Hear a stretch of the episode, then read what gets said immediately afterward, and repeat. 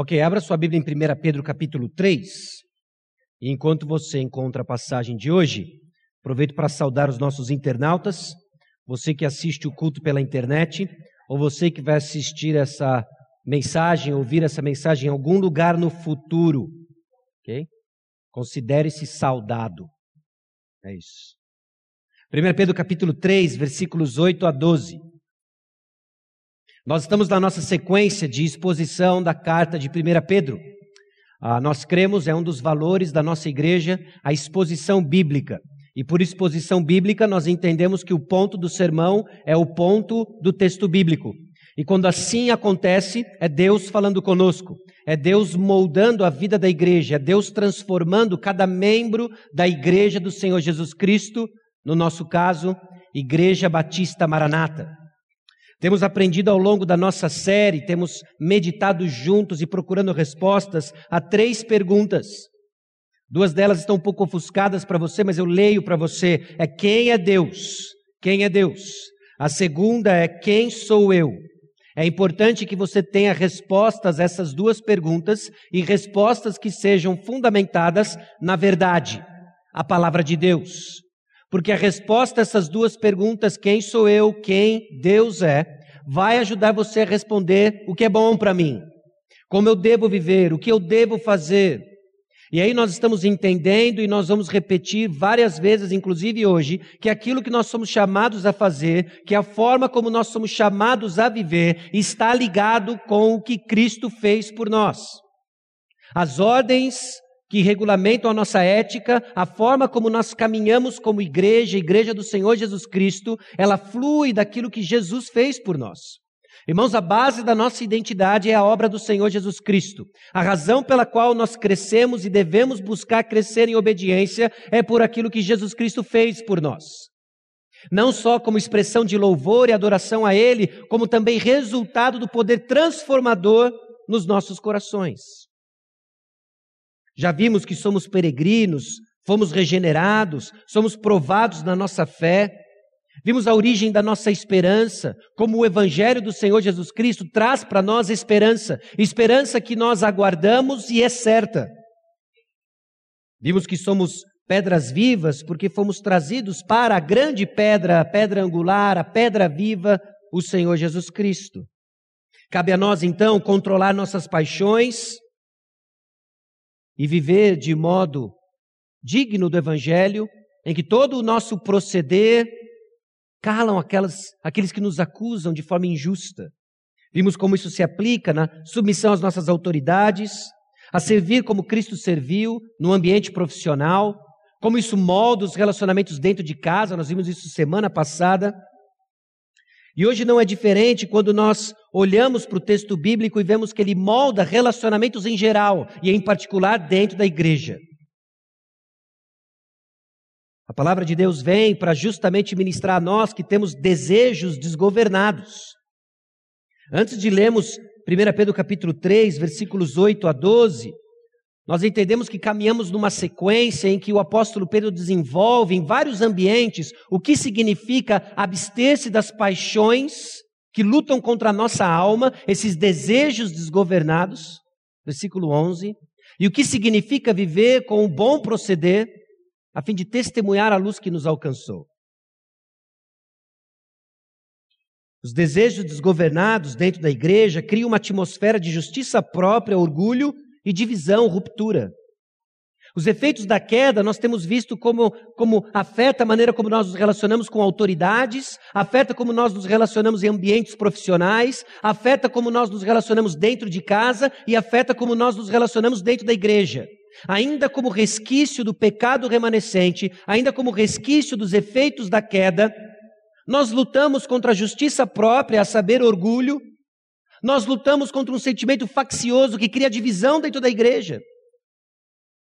Irmãos, a maneira como nós construímos relacionamentos precisa ser compatível com a verdade do Evangelho, com a realidade do Evangelho. E dentro de cada um de nós existe um sentimento faccioso, existe ainda resquício dessa natureza caída que precisa ser morta. Os nossos desejos, Precisam então ser examinados à luz da palavra, à luz dos mandamentos dessa passagem que descreve os efeitos do Evangelho na construção de um caráter humilde e harmonioso, assim como práticas que promovem nossa união. Construir relacionamentos, então, vai ser feito e marcado por uh, características de caráter e obediência a mandamentos claros, a fim de construirmos pontes uns com os outros e não rupturas. Então a pergunta é: como é que o Evangelho reverte os efeitos da queda nos relacionamentos? Como que o Evangelho se aplica ao fato de que eu e você lutamos ainda com os efeitos da queda na construção dos relacionamentos no contexto da igreja. Como o Evangelho transforma a tendência de vivermos melindrosamente. Na dificuldade de perdoar uns aos outros, nós nos afastamos. Como que o Evangelho traz respostas a essa nossa tendência? Como o Evangelho transforma a tendência de dividir o corpo de Cristo em difamação e fofoca.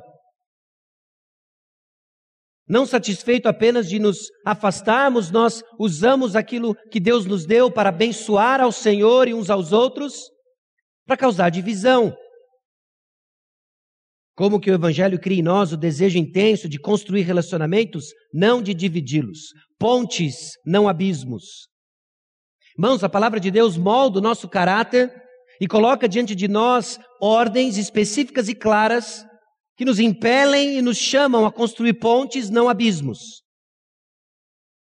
E por que esse tópico ele é tão importante? Lembre-se, ele não é isolado de tudo aquilo que o apóstolo Pedro comunica ao seu público original e a nós hoje. Esse é um tópico amarrado a tudo aquilo que ele vem desenvolvendo e que vemos estudando junto ao longo dessas últimas semanas. A construção desses relacionamentos tem a ver com aquilo que o apóstolo Pedro nos chamou no versículo 16 do primeiro capítulo: sede santos, porque eu sou santo. Tem a ver com o fato de quem nós somos. Capítulo 2, versículo 9. Nós somos propriedade exclusiva de Deus, a fim de proclamardes as virtudes daquele que vos chamou das trevas para a sua maravilhosa luz.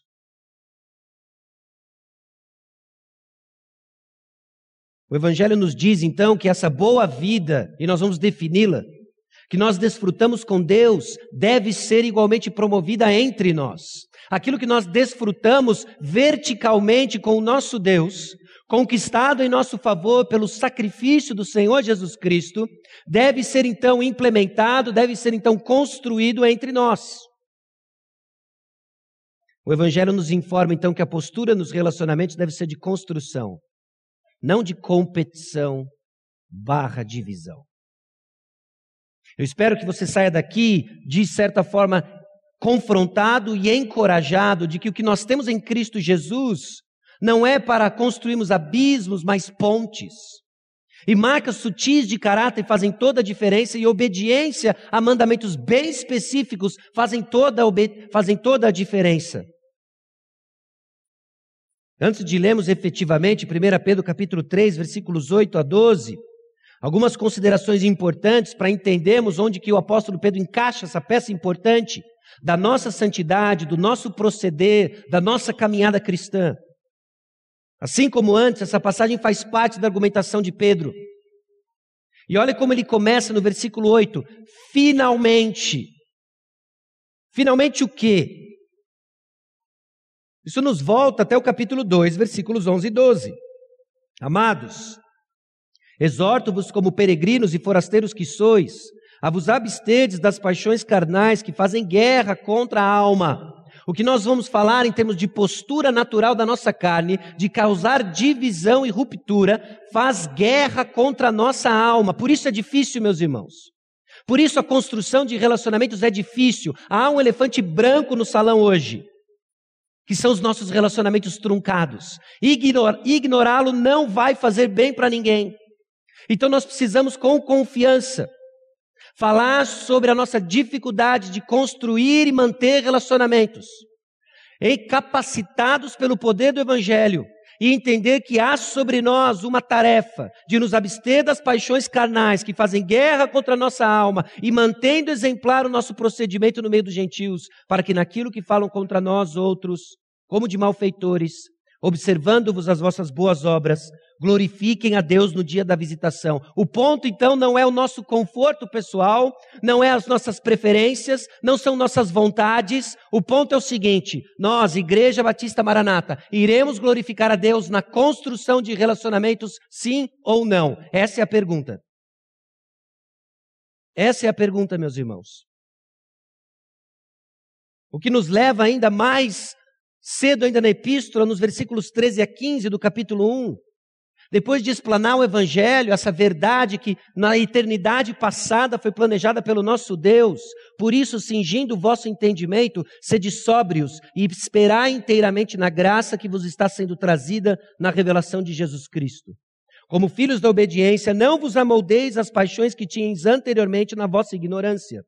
Pelo contrário, segundo é santo aquele que vos chamou, tornai-vos santos também vós mesmos em todo o vosso procedimento. Deus não quer apenas transformar você dentro de casa, Deus não quer apenas transformar você profissionalmente, Deus não quer transformar você apenas na sua postura diante das autoridades. Deus quer você por completo santo, incluindo a construção de relacionamentos dentro da igreja.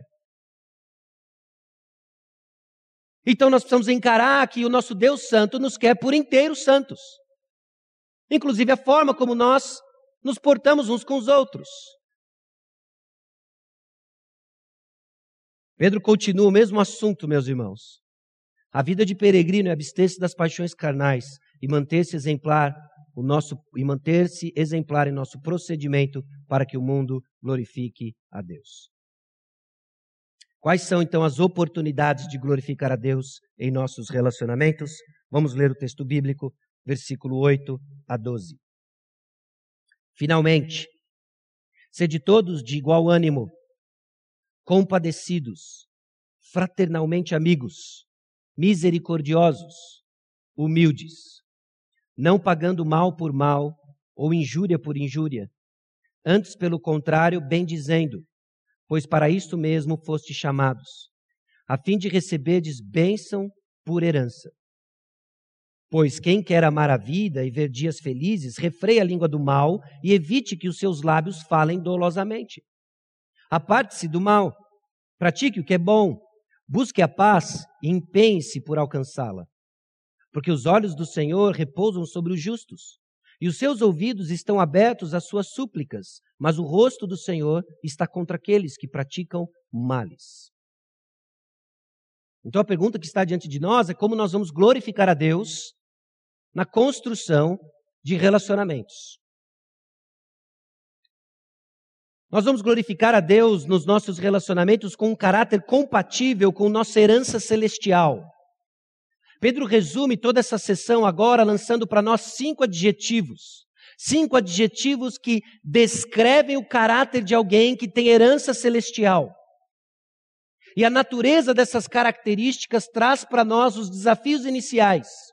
Se nós vamos construir relacionamentos, é porque nós estamos sendo transformados num caráter marcado por união e harmonia, compaixão, amor fraternal, misericórdia e humildade.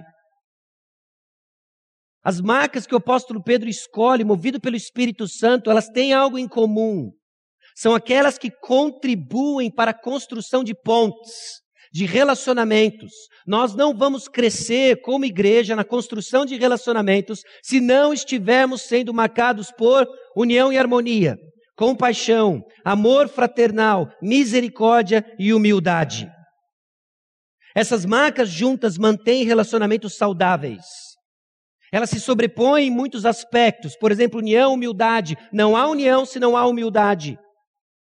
Compaixão e misericórdia. E amor fraternal no centro delas. Nos chamando a uma postura de amor que reflete o amor que nós recebemos em Cristo Jesus. Meus irmãos, isso é de fundamental importância. Porque proclamação do Evangelho não é uma atividade solo feita pelo pregador no púlpito domingo à noite. A proclamação do Evangelho é uma atividade da Igreja do Senhor Jesus Cristo. E a tarefa da proclamação do Evangelho, sem sombra de dúvidas, ele usa um indivíduo na figura do pregador que queremos e esperamos que fielmente expõe a palavra de Deus, mas ela acontece no contexto da igreja local.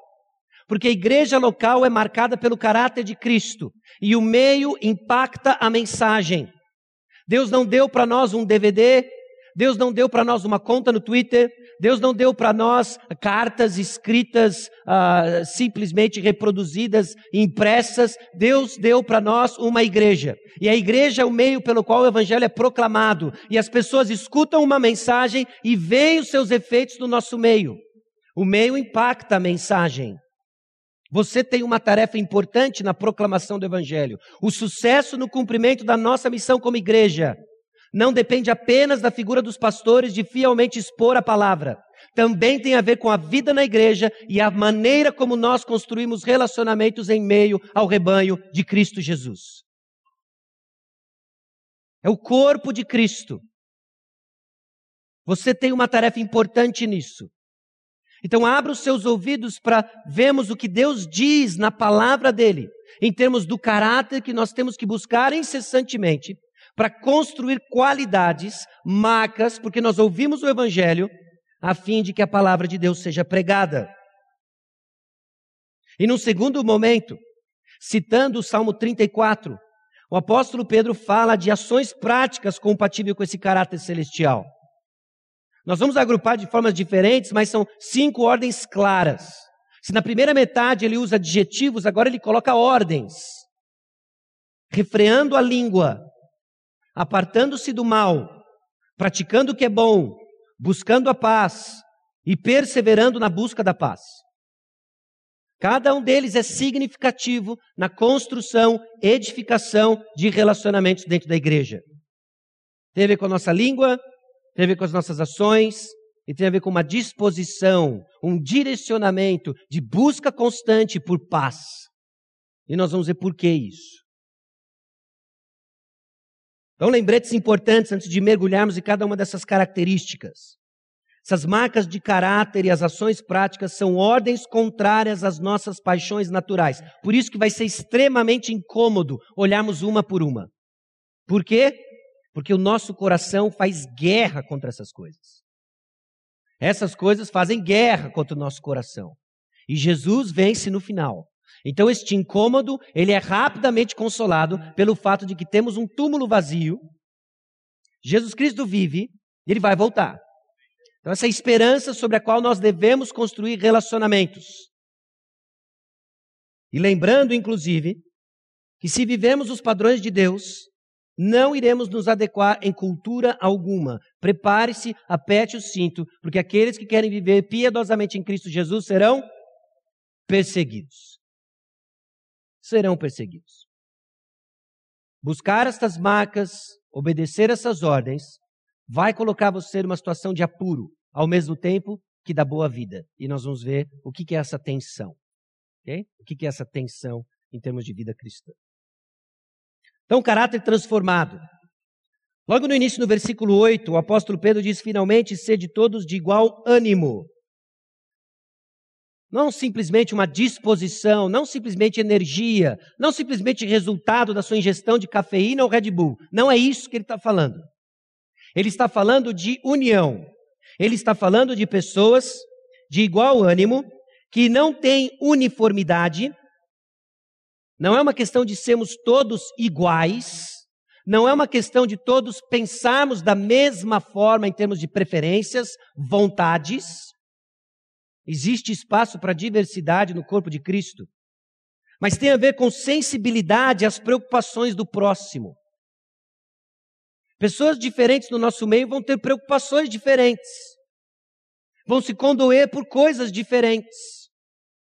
Mas essas diferenças às quais nós nos condoemos e que marcam a diversidade no nosso corpo, elas precisam estar voltadas para o mesmo propósito. É essa ideia de igual ânimo, de mantermos uma união, de sermos sensíveis às pessoas que são diferentes ao nosso redor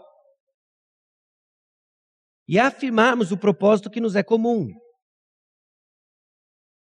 Então, e quando nós discordamos? Note, a nossa unidade não vem por meio de lei ou imposição. Não é simplesmente um decreto. A partir de agora, nós todos estamos unidos. Não é assim que a unidade foi construída no nosso meio e não é assim que ela é preservada no nosso meio. Tampouco é fingir que nós concordamos quando no íntimo discordamos. Tá bom, vai ser do seu jeito, mas por dentro eu estou de outra forma. Não é isso. A unidade aqui a qual Pedro se refere é sermos sensíveis às preferências uns dos outros, às percepções uns dos outros e mantermos um diálogo aberto, um diálogo respeitoso e causas comuns.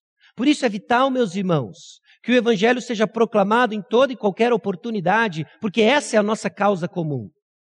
Se nós vamos nos manter unidos como igreja, é porque nós estamos olhando para o mesmo Salvador, nós entendemos qual é o problema real que nos aflige, a nossa condição caída, carente de redenção. E então, olhando para o mesmo Salvador, ouvindo a mesma mensagem, a mesma palavra, nós crescemos em paciência uns com os outros, suportando-nos em amor. Então, a nossa discordância é resolvida não quando nossas preferências são satisfeitas, mas quando mais uma vez afirmamos o mesmo Jesus.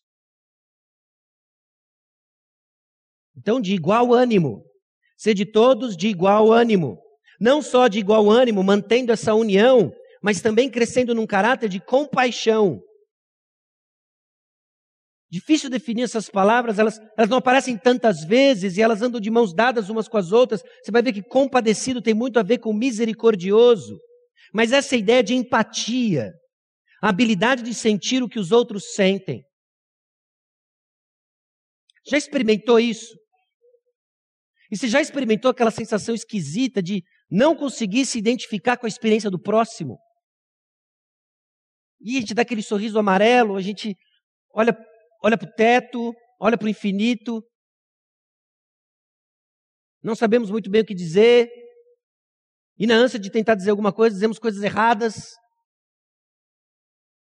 Alguns naturalmente desenvolvem essa compaixão, até por características de personalidade, como traço ainda do Senhor Jesus Cristo em nós, amém, glória a Deus. Outros precisam trabalhar isso.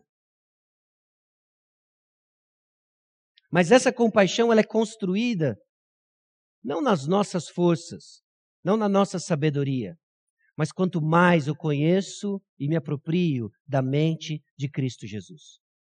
Porque só tem um que consegue, com empatia perfeita, se identificar com as nossas fraquezas. Não sou eu, definitivamente.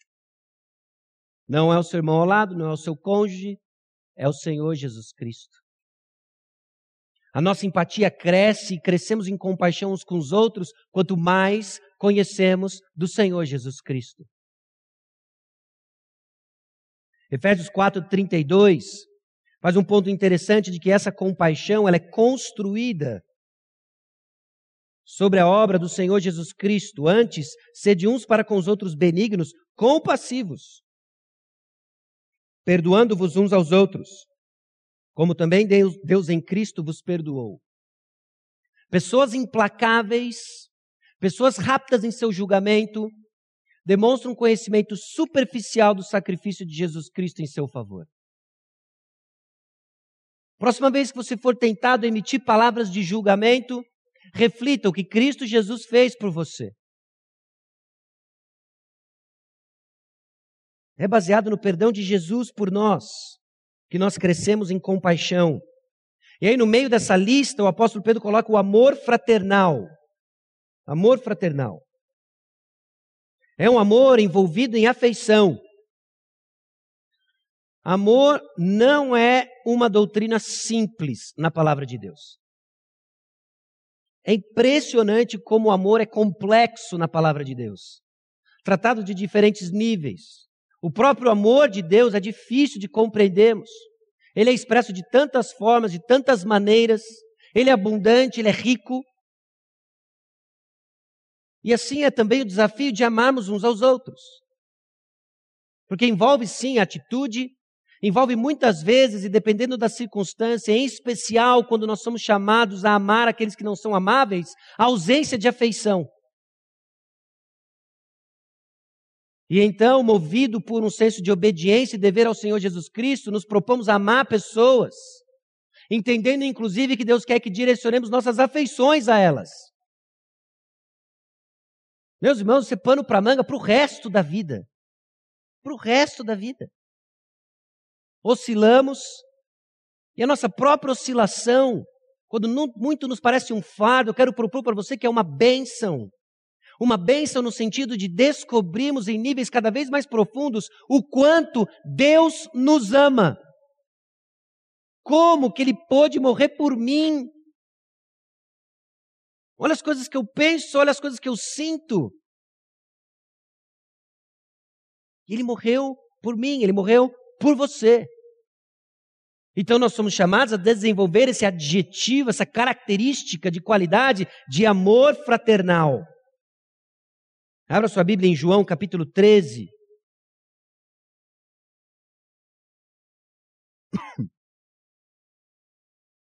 João capítulo 13, versículos 34 e 35. O contexto é Jesus Cristo ter, logo depois do início do seu discurso de despedida com os discípulos.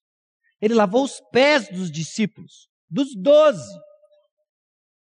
Inclusive ele, Judas.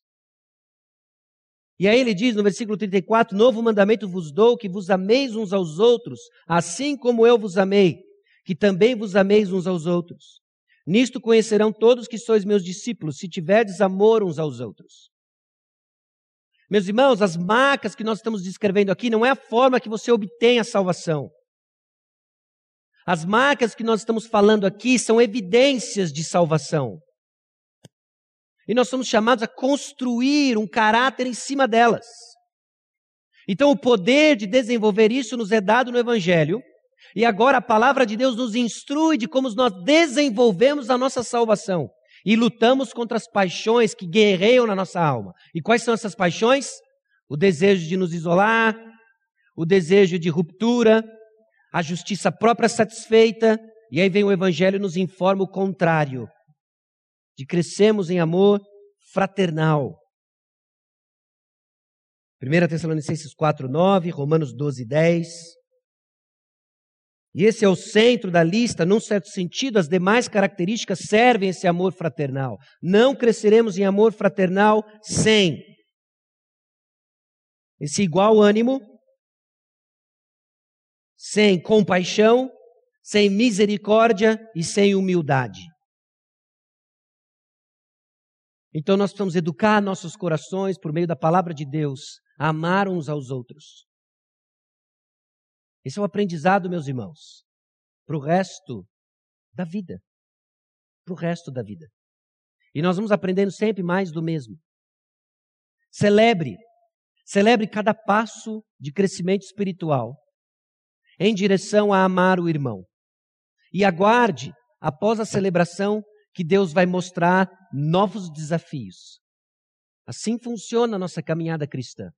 Porque Ele quer ver Cristo em você. Cristo em você. Jesus lavou os pés de Judas.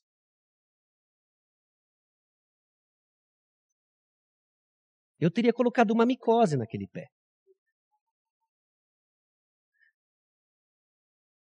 Nada, nada muito grave. Uma dorzinha de um incômodo nessas próximas horas mas não o nosso Salvador, não o nosso Redentor. Ele amava porque ele não tinha uma agenda de interesse próprio. Ele amava porque ele era assim humilde de todo o coração. Esse caráter transformado é marcado também por misericórdia. Ainda de mãos dadas com compaixão, Jesus é misericordioso e somos chamados a crescer em misericórdia como Ele é. Crescemos em misericórdia. E de novo, mais uma vez, nós não crescemos nessa direção sem o conhecimento do caráter de Jesus. Quanto mais nós conhecemos de Jesus, e aqui eu não estou falando de um acúmulo de informações, é o conhecimento segundo a piedade, é um conhecimento que experimenta e conhece Jesus Cristo no dia a dia, na guerra contra as nossas paixões, na alegria de fazermos morrer o pecado e fazer viver o Espírito no nosso coração. nós crescemos em misericórdia. Nós crescemos em misericórdia. E por último, nessas marcas que o apóstolo Pedro coloca para nós, é humildade. Não há crescimento de relacionamento se não estivermos crescendo em humildade. Ser humilde, então, é fazer morrer o desejo de ser importante e colocar os interesses do próximo na frente. É dizer menos eu sei e fazer mais perguntas. É procurar mais o bem-estar do próximo do que os nossos direitos. É servir e não buscar ser servido. É uma disposição de mente. É a disposição de mente que houve no Senhor Jesus Cristo, Filipenses capítulo 2, versículos 5 a 7.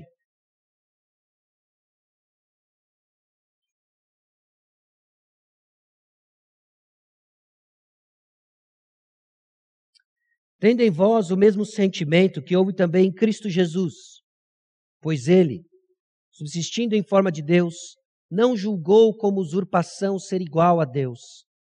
Antes a si mesmo se esvaziou, assumindo a forma de servo, tornando-se em semelhança de homens e reconhecido em figura humana.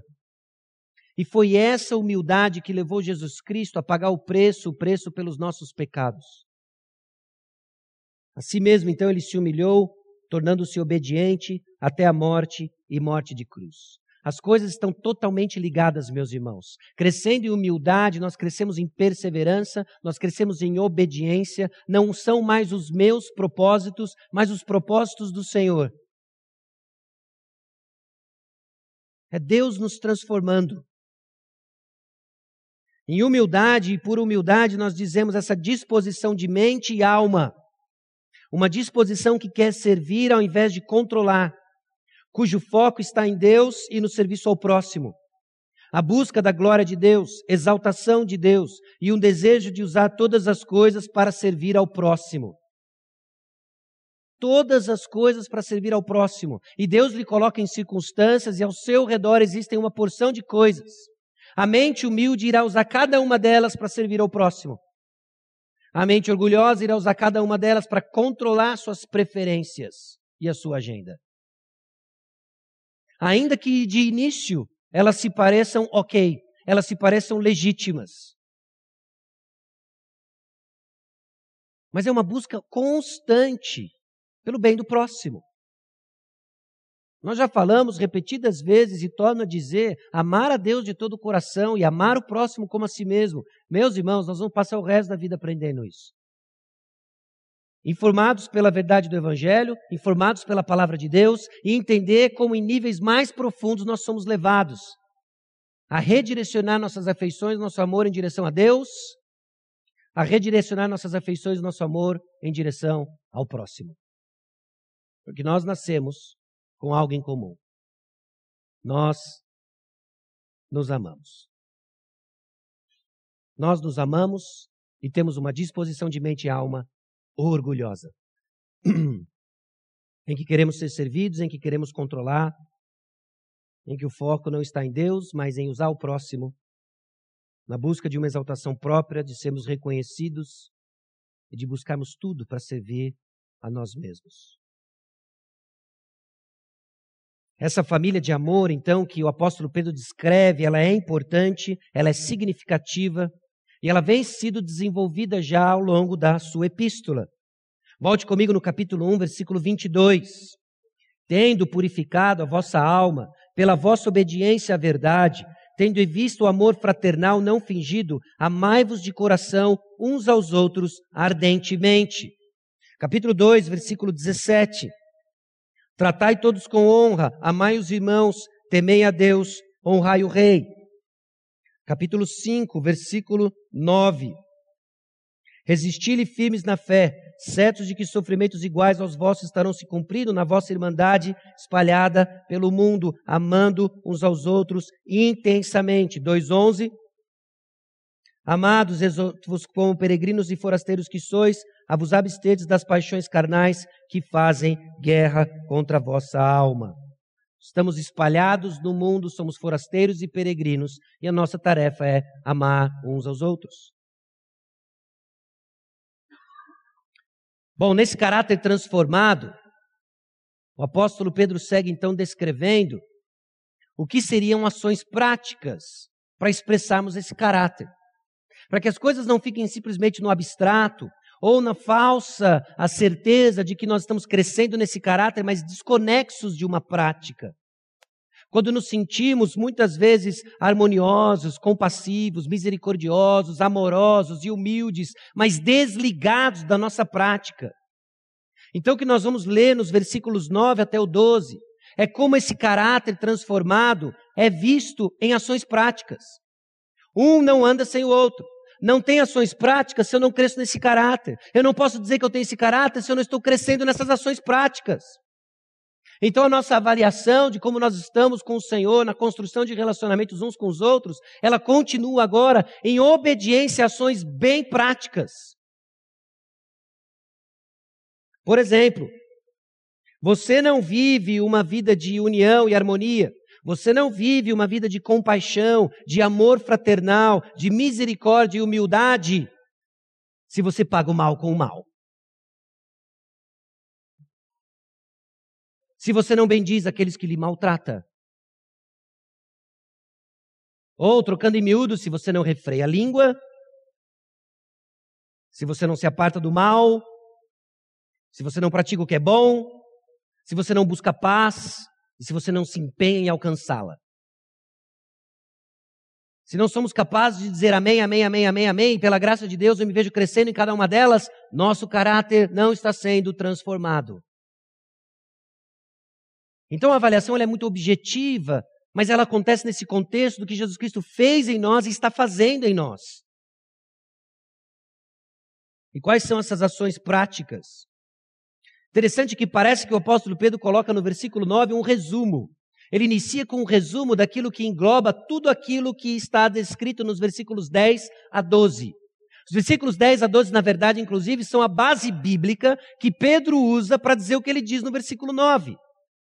Olha, nós que somos de igual ânimo, que somos compassivos, que somos ah, amorosos uns com os outros, que somos misericordiosos, que somos humildes, nós não pagamos o mal com o mal. Não pagando o mal por mal. E bem dizendo uns aos outros. Então, duas maneiras básicas para expressar esse caráter transformado. A primeira delas é não pagando o mal com o mal. Por quê? Porque há uma paixão no coração de cada um de nós. Há uma paixão natural que guerreia na nossa alma. Nós não queremos pagar naturalmente o mal com o mal. Nós queremos pagar o mal com mais mal ainda. Já reparou nisso? Mas é muito grave. Desculpa, eu não vou incluir você nessa. Eu sou muito grave, pelo menos. Fechadas em trânsito, para onde vai a sua imaginação? A minha vai para lugares que você não quer nem sequer imaginar. Se eu tivesse a luva de Thanos com as pedras do infinito, meus irmãos, ia ser um estrago. Glória a Deus que isso não existe. E não está nas minhas mãos. Okay? Ia ser um estrago. Constantemente eu sou lembrado da minha necessidade de me abster das minhas paixões, de refrear os meus desejos, porque todos eles estão canalizados não naturalmente para o Senhor, mas eles vão ser educados para estar ligado e direcionado ao Senhor. E eu vou deixar com que o Espírito Santo fale com você e diga se esse é o seu caso. Mas logo no início, em Gênesis capítulo 4,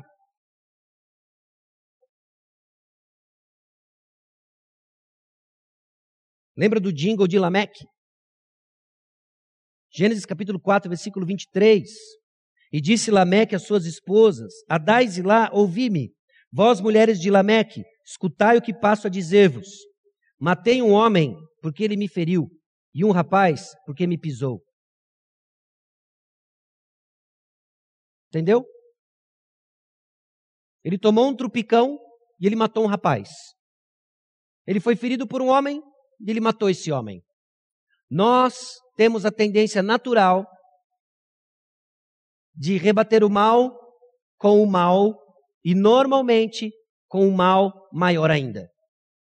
E do outro lado encontra um coração que recebe esse mal maior ainda e quer fazer o quê? Um mal maior, maior ainda.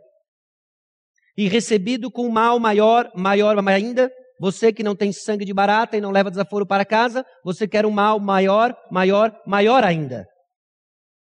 Está feito. Terceira Guerra Mundial. Porque essa é a nossa tendência natural. E o que a palavra de Deus diz? Abster das paixões do nosso coração. Porque isso é que governa o nosso coração. Mas a partir do momento em que Cristo Jesus entrou e assumiu o centro de controle das nossas vidas, eu não vou rebater o mal com o mal. Não é o mal com o mal. E a outra maneira é bem dizendo. Bem dizendo.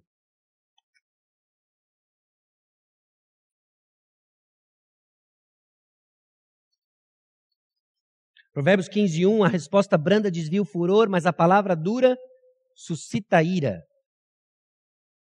Bem dizendo aqueles que fazem o mal contra nós. Isso não é um tema ah, ah que aparece só agora aqui em 1 Pedro. Já apareceu outras vezes. Esse sofrimento injusto.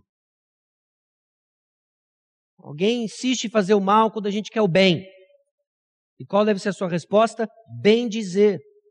E como que nós podemos bem dizer? Com uma palavra bondosa, como nós vimos em Provérbios 15, 1. Uma palavra de bênção, o Evangelho. Pedir para que Deus mostre graça e derrame graça sobre o indivíduo.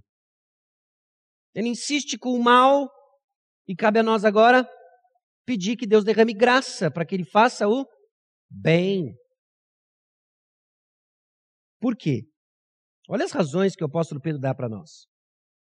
Pelo contrário, bem dizendo, pois para isto mesmo foste chamados. Por quê? Porque nós fomos chamados para isso. A gente esquece quem a gente é. Nós fomos chamados para bem dizer aqueles que nos fazem mal.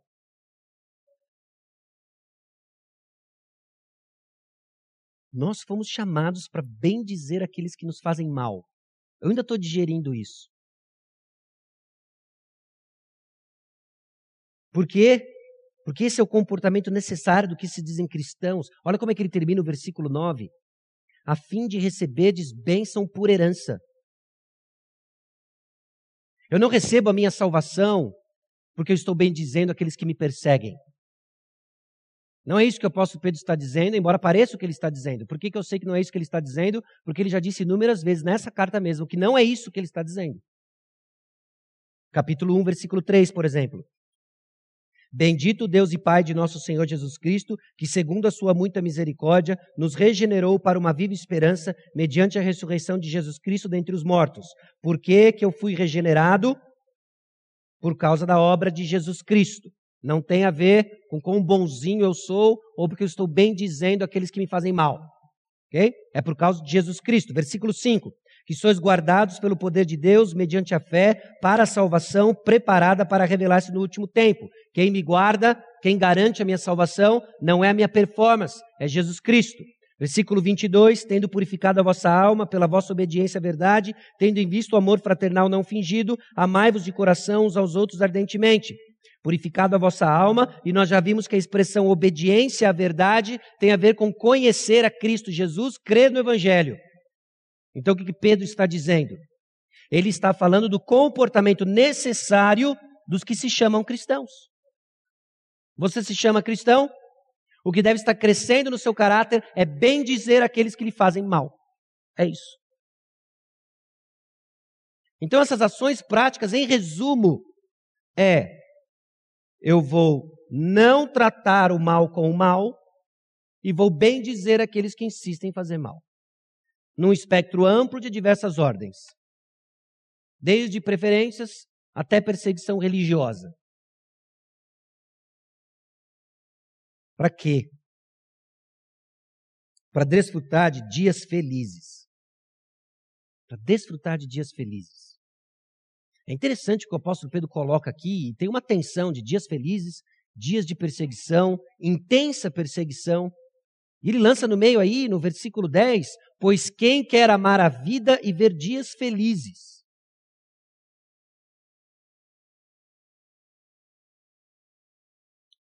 Os versículos 10 a 12 são uma citação do Salmo 34, 12 a 16. É a base bíblica aí de Pedro. Pedro não está reinventando a roda. Ele está aplicando aquilo que o seu público já deveria saber mas agora ele está apontando e revelando os mistérios que estavam guardados por séculos em Jesus Cristo. Então aquilo que nós estamos lendo não deve ser uma surpresa quando nós entendemos de forma apropriada o Antigo Testamento. E agora Pedro abre uma janela e nos leva ao Salmo 34. E o Salmo 34 ele cita uma porção dele, nos versículos 12 a 16. Pois quem quer amar a vida e ver dias felizes, refreia a língua do mal e evite os seus lábios, falem dolosamente. Aparte-se do mal, pratique o que é bom, busque a paz e empenhe-se por alcançá-la. Porque os olhos do Senhor repousam sobre os justos, e os seus ouvidos estão abertos às suas súplicas. Mas o, ro o rosto do Senhor está contra aqueles que praticam males. Bom, o que, que são esses dias felizes, então? O Salmo 34, em particular, foi escrito para louvar o Senhor. No contexto em que Davi, se você é lembrado da história, finge-se de louco. Finge-se de louco diante de um rei filisteu. Mas ele move desse louvor ao Senhor para o temor do Senhor, e como o temor do Senhor é traduzido em ações práticas do dia a dia. Temer a Deus, às vezes é difícil da gente definir, mas é facilmente descrito na Bíblia. Os versículos 10 em diante descreve a atitude de quem teme a Deus. Você teme a Deus? O termômetro disso é como você usa a sua língua, se você se aparta do mal, se você pratica o que é bom, se você busca paz e se empenha em alcançá-la. Isso é alguém que teme a Deus. Ambas as passagens, então, falam do socorro do Senhor para aqueles que passam por tempos difíceis. Pedro não pega um salmo aleatório. Ele pega um salmo que tem tudo a ver com aquilo que ele está lidando em 1 Pedro, capítulo 3, e com toda a epístola. Como que nós vivemos uma vida cristã em tempos difíceis? Como nós vivemos a nossa vida cristã quando nós insistimos em viver em obediência por amor ao Senhor e a resposta da sociedade ou da nossa, do nosso contexto é de hostilidade. É exatamente este o contexto que o Salmo 34 é desenvolvido e onde o apóstolo Pedro encontra sua base. Vamos lá para o Salmo 34.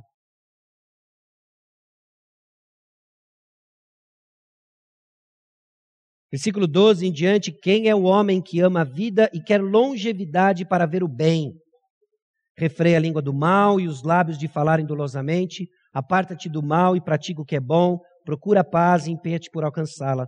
Os olhos do Senhor repousam sobre os justos e os seus ouvidos estão abertos ao seu clamor. O rosto do Senhor está contra os que praticam o mal, para lhes estipar da terra a memória. Veja o versículo 11. Vinde, filhos, e escutai-me, eu vos ensinarei o temor do Senhor. É isso. Temer a Deus. Temer a Deus é traduzido em ações práticas. Em ações práticas que é visto nos nossos relacionamentos. É nesse sentido, mais uma vez, que dizemos e refletimos do fato de que nossos relacionamentos escreve a qualidade do nosso relacionamento com o Senhor. O temor do Senhor é visto na vida da comunidade. Mas o ponto que o apóstolo Pedro faz de que não existe o cristianismo solitário, nós estamos inseridos numa comunidade e aqui a nossa fé é forjada, aqui nós temos oportunidade de desenvolver o temor do Senhor. Como? Refreando a língua, praticando o que é bom, nos apartando do mal, buscando a paz e nos empenhando em encontrá-la. Agora, Todos esses. Note o versículo 8, ainda no Salmo 34, antes da gente voltar lá. Ó, oh, provai e vede que o Senhor é bom. Bem-aventurado o homem que nele se refugia. Você quer conhecer que o Senhor é bom? Você quer provar a bondade do Senhor? Refreie a língua, aparte-se do mal, pratique o que é bom, busque a paz, empenhe-se em alcançá-la. E você vai encontrar dias felizes. Dias felizes ainda que em dias turbulentos. Que doideira! Que doideira!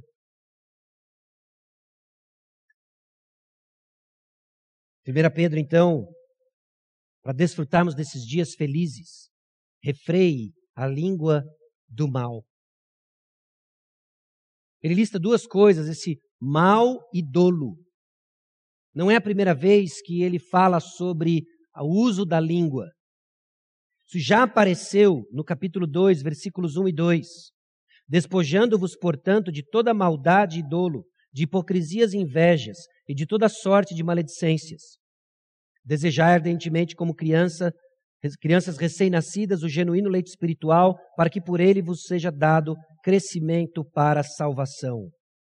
Se é que já tendes a experiência de que o Senhor é bondoso, ó, provai e vede que o Senhor é bom. As manifestações desse mal e desse dolo são diversas. Às vezes assume como fofoca, maledicência, orgulho, provocações, mentiras, votos falsos, ironia, sarcasmo para diminuir alguém, abuso do nome de Deus. O abuso do nome de Deus, às vezes a gente tem medo de cair num legalismo, mas caímos simplesmente no trato de usarmos o nome de Jesus, o nome de Deus, que nos aponta para a salvação e a riqueza que nós temos em glória, para substituir um palavrão. Como é que, como é que a gente opera com isso? Ou disfarçamos, OMG. Uma expressão de indignação usando o nome de Deus. Não, mas não é bem isso, quer dizer o nome de Deus em vão tal. Mas o nome de Deus ele é precioso. Se você ainda não entende, eu vou substituir então. Se do meu lado alguém bater com a, o dedão na cadeira e falar, ai que Sacha, eu vou ficar ofendido.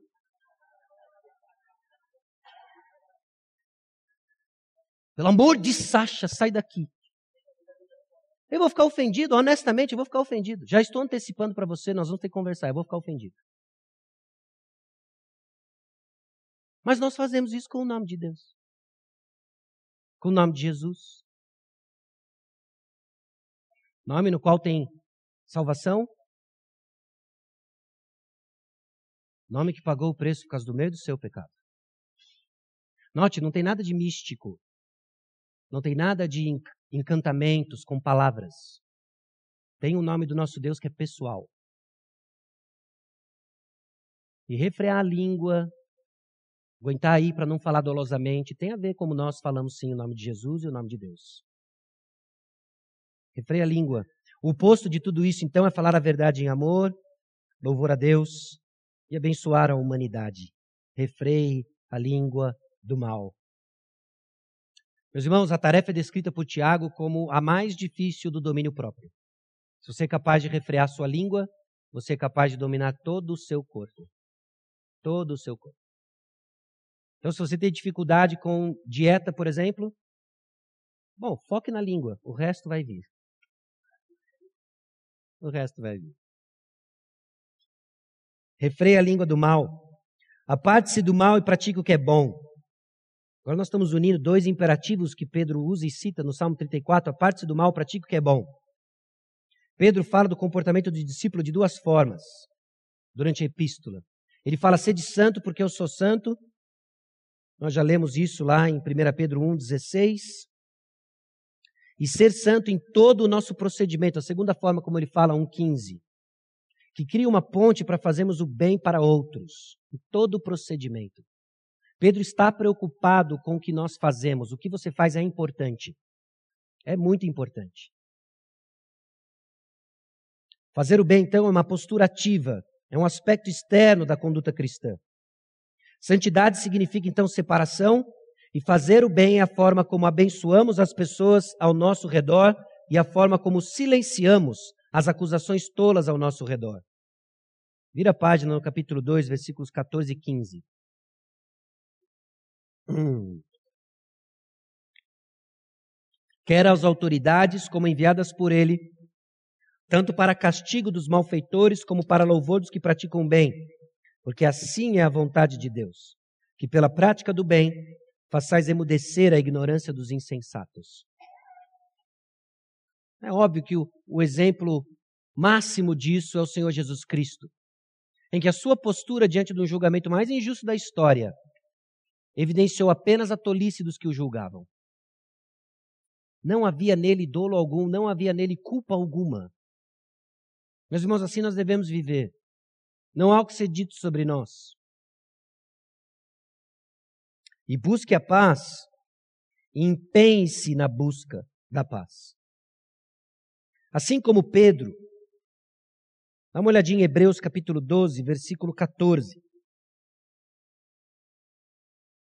Tanto Pedro quanto o autor de Hebreus ligam o conceito de paz com santidade.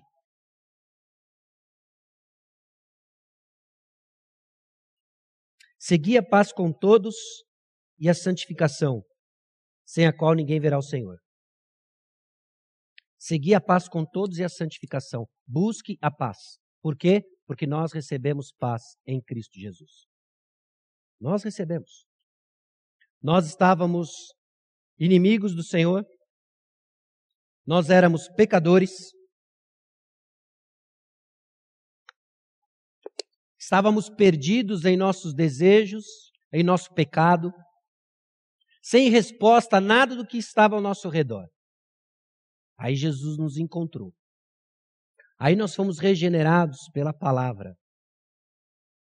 De morto, passamos a ser vivos. Nos foi dado paz.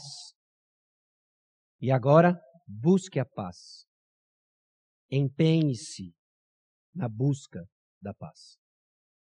Porque paz vai vir muitas vezes em contextos de guerras e conflitos e não vai ser fácil. Por isso, empenhe-se na busca pela paz. Empenhe-se sabendo que nós vencemos o mal com o bem. A essa altura, você já deve ter ligado com Romanos capítulo 12, é onde nós vamos para terminar no versículo 12 de 1 Pedro capítulo 3. Romanos capítulo 12.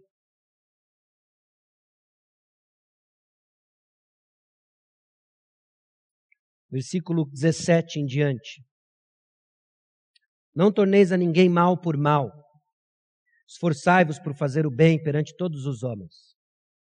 Se possível, quanto depender de vós, tende paz com todos os homens. Não vos vingueis a vós mesmos, amados, mas dai lugar à ira, que está escrito: A mim me pertence a vingança, eu é que retribuirei, diz o Senhor. Pelo contrário, se teu inimigo tiver fome, dá-lhe de comer. Se tiver sede, dá-lhe de beber que fazendo isto, amontoarás brasas vivas sobre a sua cabeça. Não te deixes vencer do mal, mas vence o mal com o bem. Não é apenas resistir ao mal, mas temos uma postura ativa para vencer o mal. E como nós vencemos o mal? Fazendo o bem. Quem venceu o mal e triunfou o mal de forma definitiva? Jesus Cristo. Fazendo o quê? O bem maior. Morreu por mim, morreu por você. Meus irmãos, a maneira como nós cultivamos nosso caráter evidencia onde está a nossa esperança. Se crescemos nas características listadas nos versículos 8 e 9, no sentimento de união, harmonia, de compaixão, amor fraternal, de misericórdia e humildade, é sinal de que a nossa esperança está depositada na herança celestial. Talvez a nossa falha em desenvolver essas marcas e essas características é porque em algum lugar nós colocamos a esperança em outro lugar. Em algum momento nós colocamos essa esperança em outro lugar. Nós colocamos em ver nossas vontades satisfeitas, nós colocamos em encontrar justiça aqui e agora e do nosso jeito, nós nos colocamos em posição de juiz, nos tiramos da posição de servo, julgamos, não entendendo que no nosso julgamento nós nos colocamos também em posição de julgamento, de sermos julgados. Mas o seu pecado já foi julgado na cruz, meu irmão. Então vamos crescer no desenvolvimento desse caráter. Porque a maneira como nós nos relacionamos pode ganhar pessoas ou afastá-las. O chamado hoje é construir pontes. O chamado hoje é desenvolvermos um caráter que vai tornar mais fácil os relacionamentos no nosso meio. Por vezes eles são truncados, eles exigem, eles nos cansam, porque nós temos ainda um coração orgulhoso que resiste em se submeter ao Senhor. E diante de nós, hoje, como igreja, nós podemos escolher ou ganhar pessoas ou perdê-las. Jesus Cristo nos chama a ganhá-las com todo o nosso procedimento. A saúde espiritual de nossa igreja é vista então em nossa fidelidade no cumprimento da nossa missão, púlpito e congregação saudáveis. Todos nós temos uma responsabilidade na proclamação do Evangelho. Isso não é tarefa apenas do pregador, mas o meio determina a mensagem e o meio é a igreja. São os nossos relacionamentos saudáveis que vai criar então espaço para a ação do Espírito Santo, para transformar vidas e almas serem ganhas para a glória de Deus. Amém? Baixe sua cabeça, vamos orar. Senhor nosso Deus, nós chegamos diante de Ti, confrontados pela realidade e qualidade dos nossos relacionamentos, convictos de que existe espaço para crescermos. Conceda-nos a graça, ó Deus, de não nutrirmos um coração faccioso, de divisão, mas de harmonia. A harmonia, ó Deus, porque a nossa união foi conquistada por Jesus. Abençoe-nos, ó Deus, com corações que vão crescer com a marca do caráter de Jesus e propensos, ó Deus, à obediência aos mandamentos que nos são dados, sabendo, ó Deus, que assim nós vamos provar da Sua bondade. Assim, ó Deus, nós vamos pôr e nos despojar desse sentimento de cinismo, de ceticismo, e vamos voltar, ó Deus, a encontrar ânimo no Senhor, experimentar a tua bondade, porque isso, ó Deus, causa vitalidade para a nossa alma. Isso, ó Deus, transforma o meio pelo qual o Evangelho é proclamado. Conceda-nos a graça, ó Deus, de perseverar na construção desses relacionamentos e afaste de nós, ó Deus, o sentimento faccioso ou o desejo de desistirmos de construir relacionamentos a tentação de nos afastarmos uns dos outros. Conceda-nos, ó Deus, a humildade de conversarmos sobre essas coisas durante essa semana, no contexto, ó Deus, dos nossos agrupes, dos nossos relacionamentos em casa. Era o nome precioso de Jesus que derramou seu sangue para que essa, essa vida de igreja possa ser desfrutada, que nós oramos. Nome precioso, nome de Jesus.